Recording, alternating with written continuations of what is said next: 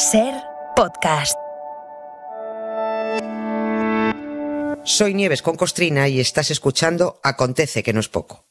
Un podcast donde no te contamos nada nuevo, pero te lo contamos de otra manera. Aquí te va otro episodio. En la ventana acontece que no es poco. Un relato personal de la historia con Nieves con Costrina. Cadena Ser.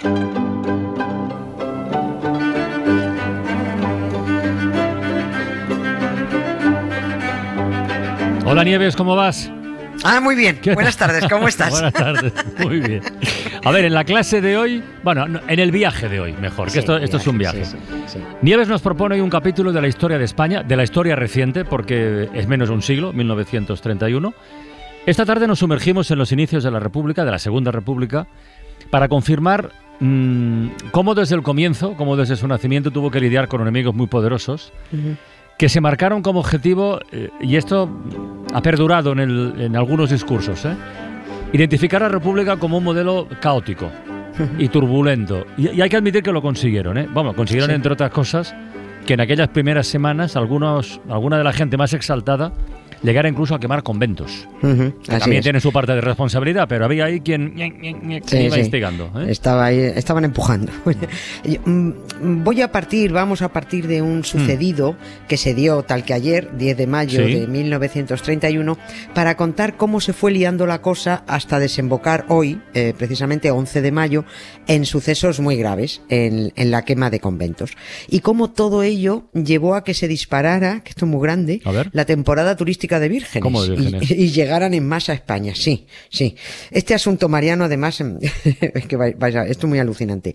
Y este asunto, bueno, enlaza un poquito con la actualidad, porque el Vaticano, no sé si lo han leído, ha creado, no se rían, A ver, ¿qué ha un, observa- un, un observatorio de apariciones y fenómenos místicos ligados a la Virgen en el mundo. Ah, no, no sabía eso. No, Sí, no. bueno, esto es una cosa de hace, un, de hace un par de semanas o tres. Esto es una tontería que no alcanza ni categoría de noticia, pero que tiene su entronque con la invasión Mm. de vírgenes en este país hace 92 años, justo después de la proclamación de la República. Como si no hubiera más mundo para Mm. aparecerse en aquel 1931. No, todas en España y en verano, al sol, Mm. temporada alta.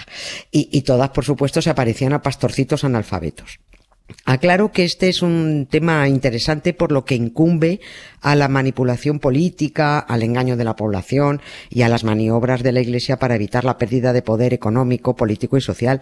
Eh, las farsas de las apariciones en sí son una chorrada, pero no es ninguna tontería el contexto en el que las hacían aparecer. Ese sí es importante. Por eso es interesante hablar de ello más allá de la risa que, que provoque. No nos dará tiempo a todo, pero sirva esto para, eh, bueno, pues para situar el, el conjunto de la historia y señalar un punto de partida que ponemos precisamente en lo ocurrido ayer, el 10 de mayo de 1931. En un piso de la calle de Alcalá de Madrid, se creó, dentro de la legalidad, se fundó una asociación que llamaron Círculo Monárquico Independiente. Al día siguiente empezó la quema de conventos en Madrid. ¿Qué tendrá que ver una cosa con la otra? Bueno, pues a eso vamos. Rattle my brain. Too much love drives a man insane. You broke my will, but what a thrill. Goodness, your records just quitting balls of fire.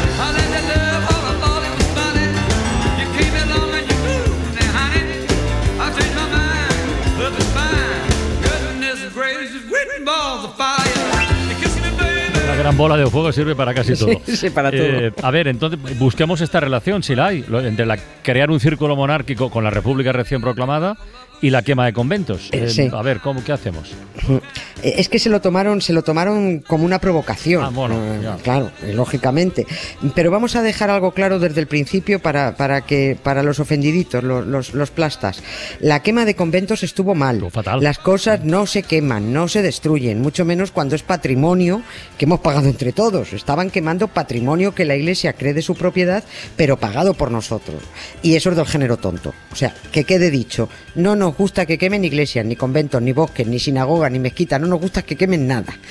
Dicho lo cual, el círculo monárquico se fundó ajustándose a la ley, con permiso oficial de reunión y asociación, porque el gobierno de la República era democrático, no se nos olvidó.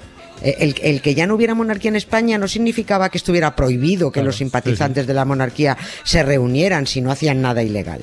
De la misma manera que cuando se decretó la laicidad del Estado en la Constitución del 31, el catolicismo no estuvo prohibido. España no era católica, pero el español que quisiera serlo, pues Claro. oye, que lo fuera. Naturalmente. Había y hay mucho cenutrio que sigue sin entender esto. Y también hubo y hay mucho perverso a quienes les viene estupendamente que los cenutrios sigan sin entenderlo. Ese círculo monárquico que se creó, sin embargo, no solo tenía buenas intenciones, como por ejemplo la de crear una candidatura monárquica para presentarse a las elecciones del mes siguiente, que de hecho, bueno, se presentaron y sacaron 10 10 escaños tenía otras intenciones mucho más retorcidas. Y esas intenciones era liarla, era calentar la calle, era crispar. Y eso estaba perfectamente organizado porque el círculo monárquico lo impulsa Juan Ignacio Luca de Tena, el director del periódico de la Grapa, el ABC que tenía un plan perfectamente organizado para liarla. Plan previamente pactado con Alfonso XIII, con el que se había entrevistado en Londres hacía unos días. Había que desestabilizar la República. Y el ultraderechista diario ABC tenía los instrumentos, evidentemente, para hacerlo. Bueno, perdona, perdona. M- más bien había que evitar que se estabilizara. Porque, en fin, no, que- wow, ni un mes, ¿no? Había pasado desde Claro, que, es que- no- había pasado ni un mes. Es que no había pasado ni un mes. Eh, es- se trataba de eso, de no dar respiro. Eh, ahí se abrieron de inmediato los frentes monárquico y eclesiástico, a la lucha.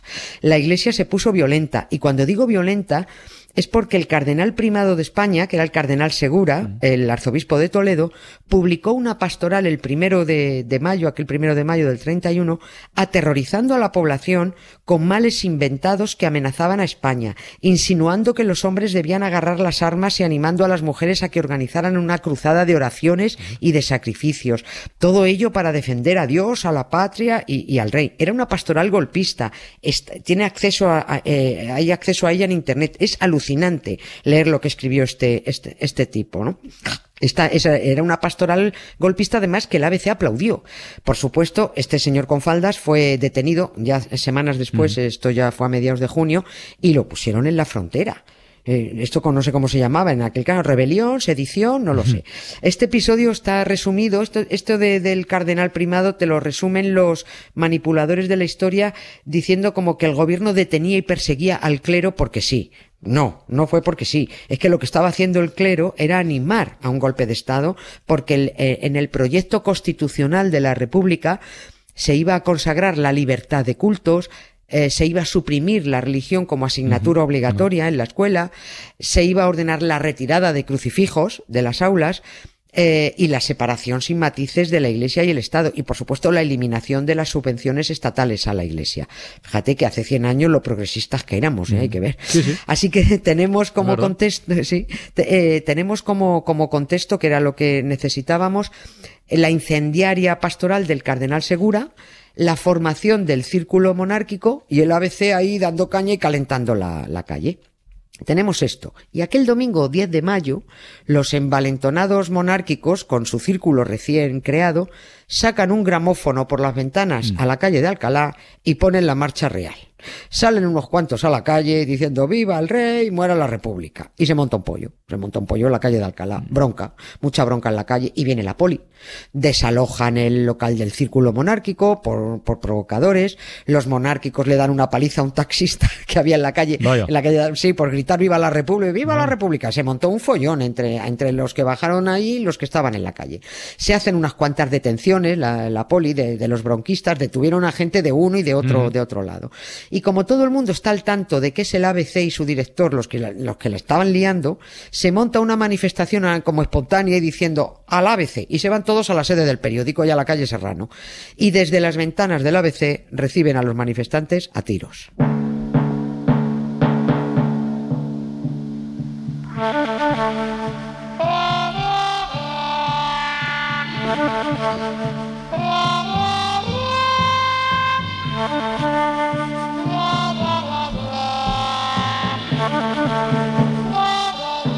ver, que esto no lo sabía yo y no sé si lo he entendido bien.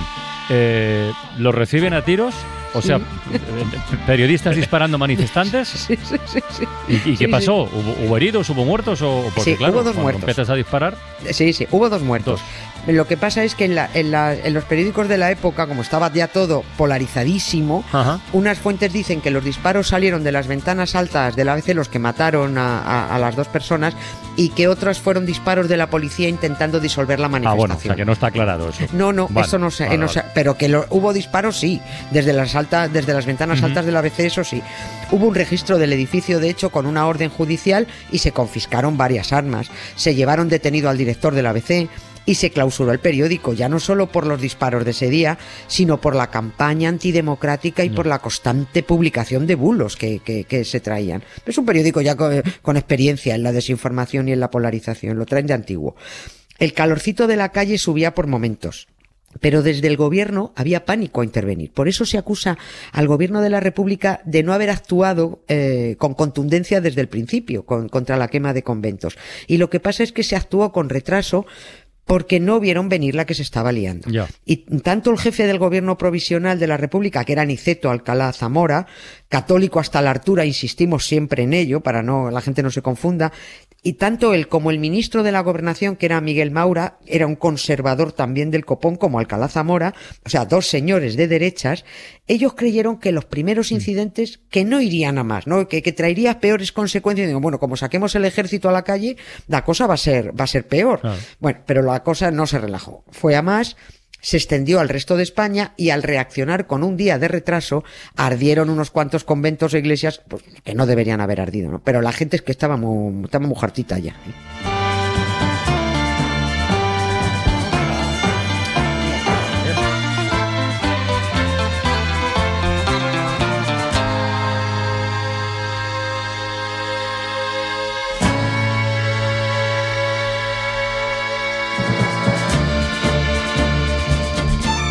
Oye, ¿y el primer convento que ardió cuál fue? Por curiosidad. Lo, lo primero que, fíjate que lo primero que arde en Madrid todavía el día 10 de mayo es el kiosco del periódico católico El Debate que estaba en la Puerta del Sol. Eso es lo primero que arde. Era Entre los primeros conventos que empiezan a arder son los de los jesuitas. El primero que arde en la mañana del día 11 de mayo lo va a conocer además todo el mundo, porque ¿Por? es donde porque llevan representando desde hace años el Rey León. Anda, claro. en el edificio del Teatro Lope de Vega, en la Gran, en la Gran Vía. Ahí estaba el primer convento que, que ardió. Porque los jesuitas estaban entre los mayores enemigos de la República, controlaban pasta por un tubo y manejaban toda la enseñanza. De hecho, además, la orden de, lo- la, orden de la Compañía de Jesús fue disuelta al, al año siguiente. Los, los jesuitas son los mayores disimuladores y de los más peligrosos.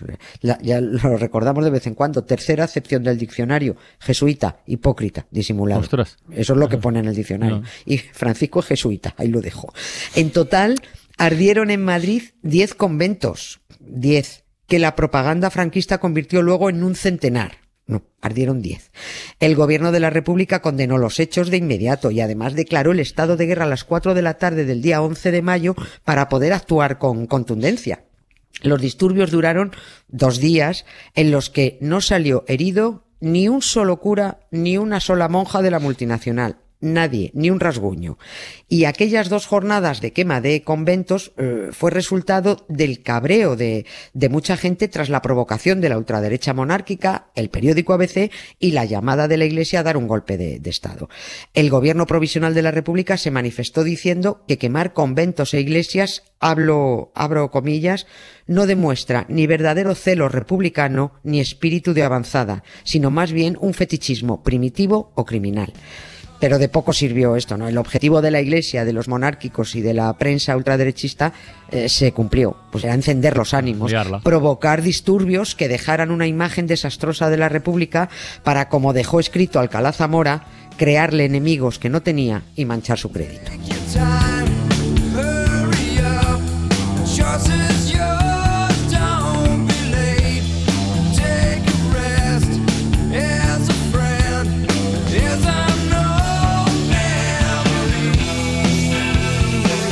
Luego pasó lo que pasó. En fin, Sí. Nieves, eh, el lunes más, ¿eh? Eso espero. Venga, un beso, adiós. muchas gracias. Para no perderte ningún episodio, síguenos en la aplicación o la web de la SER, Podium Podcast o tu plataforma de audio favorita.